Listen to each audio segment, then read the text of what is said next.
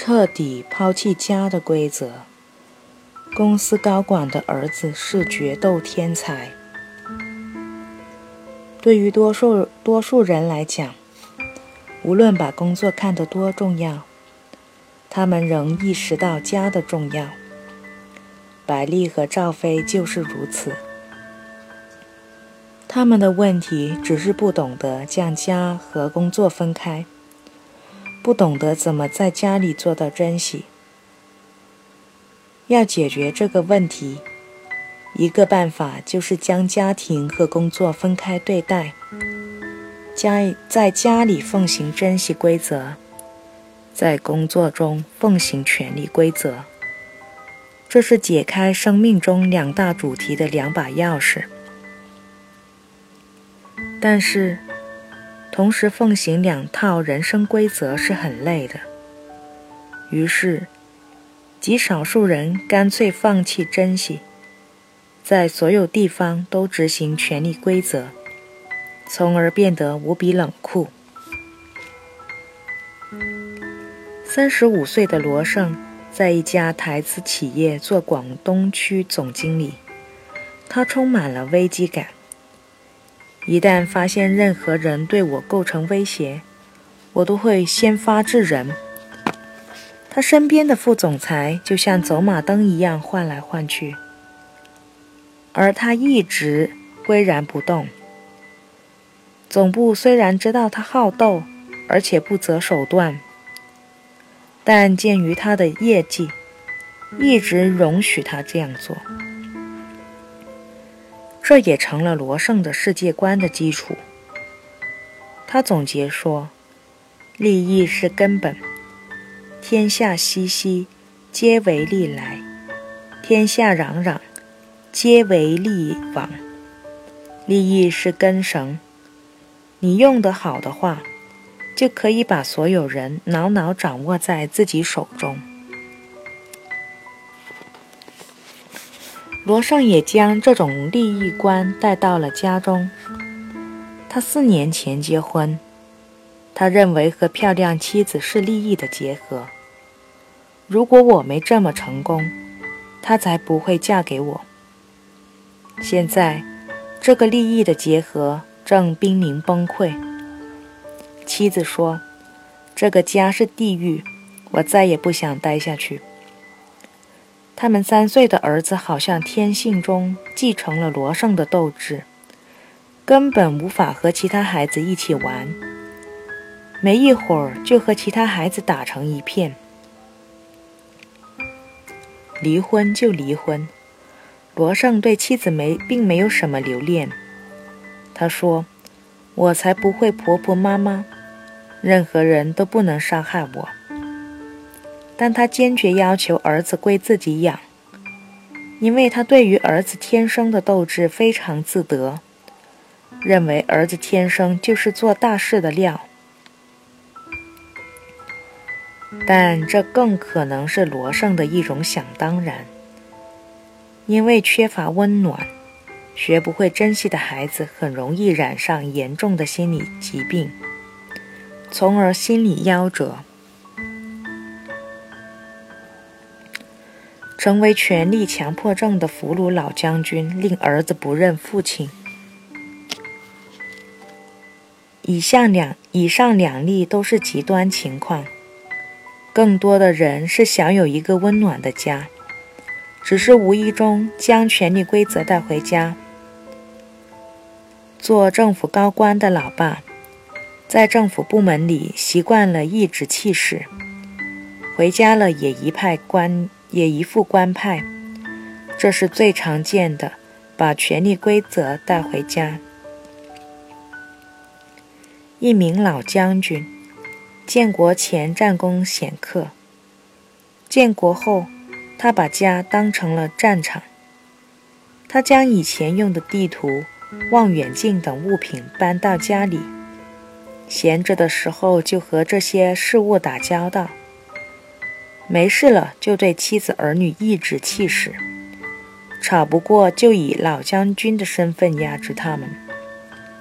他经常说：“这是组织的命令，我是军人，就以军人的标准做事。你们是军人的妻子和儿女，所以只有服从，服从，再服从。将军的儿子是个很倔强的人，从小就和父亲一样喜欢控制和影响别人。老将军坚持不坚决不让他高考，让他参了军。儿子当兵后。将军又将他安排最低、最差、最没出息的岗位，并严格考核他，让他吃尽了处分、降职等苦头。将军的美好愿望是磨练儿子钢铁般的意志，殊不知儿子最终恨起了老爸，最后与父亲断绝了父子关系。这是一种并非罕见的污染。家成了张军将军战场的补充和延续。他在战场上执行什么规则，在家里也照样执行，最终把亲密关系搞得一塌糊涂。男人更容易将权力规则带回家。不是只有成功人士才把权力规则带回家，在单位里总是被控制、受人气的人，自己又特别在乎权力，那么回家以后就很容易把气撒在配偶和孩子身上，并有可能显示出更极端的控制欲望来。这是一种典型的心理补偿。在生活中处处可见。还有一种常见的污染：男人不能容忍女人比自己强。黄家良说：“多数的婚姻关系中都存在着婚姻战争，双方无论在恋爱阶段多么爱对方，一结婚后。”就会有意无意的去抢抢占制高点，控制对方，并怕被对方控制。最近，在记者参加的一个情感沙龙上，在座的一位男士说：“他认为做家务主要是妻子的事情，因为男人比女人更能干，他给家带来更高的价值。”妻子多做些家务是一种价值补偿。我请他设想：丈夫月入二十万，但工作轻松；妻子月入两千元，但工作紧张。两人都爱自己的工作，那么谁应该多做点家务？这位男士一开始回答说。男人应该多做一些，但接着又说，这种情况不可能发生，因为两个人的价值太不平衡了。当记者举出这种不平衡的实际例子后，他说：“反正他是不会找一个比他强的妻子。”在我看来，这也是一种。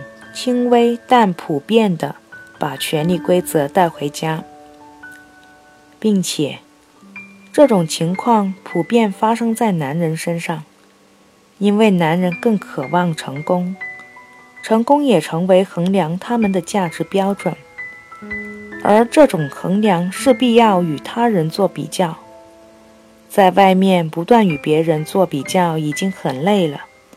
难道还在家里与妻子做比较？解决之道，让珍惜成主旋律。如何避免将权力规则带回家呢？第一，要有明确的意识，将工作和家分开，告诉自己，这是两个不同的世界。需要用不同的方式去对待。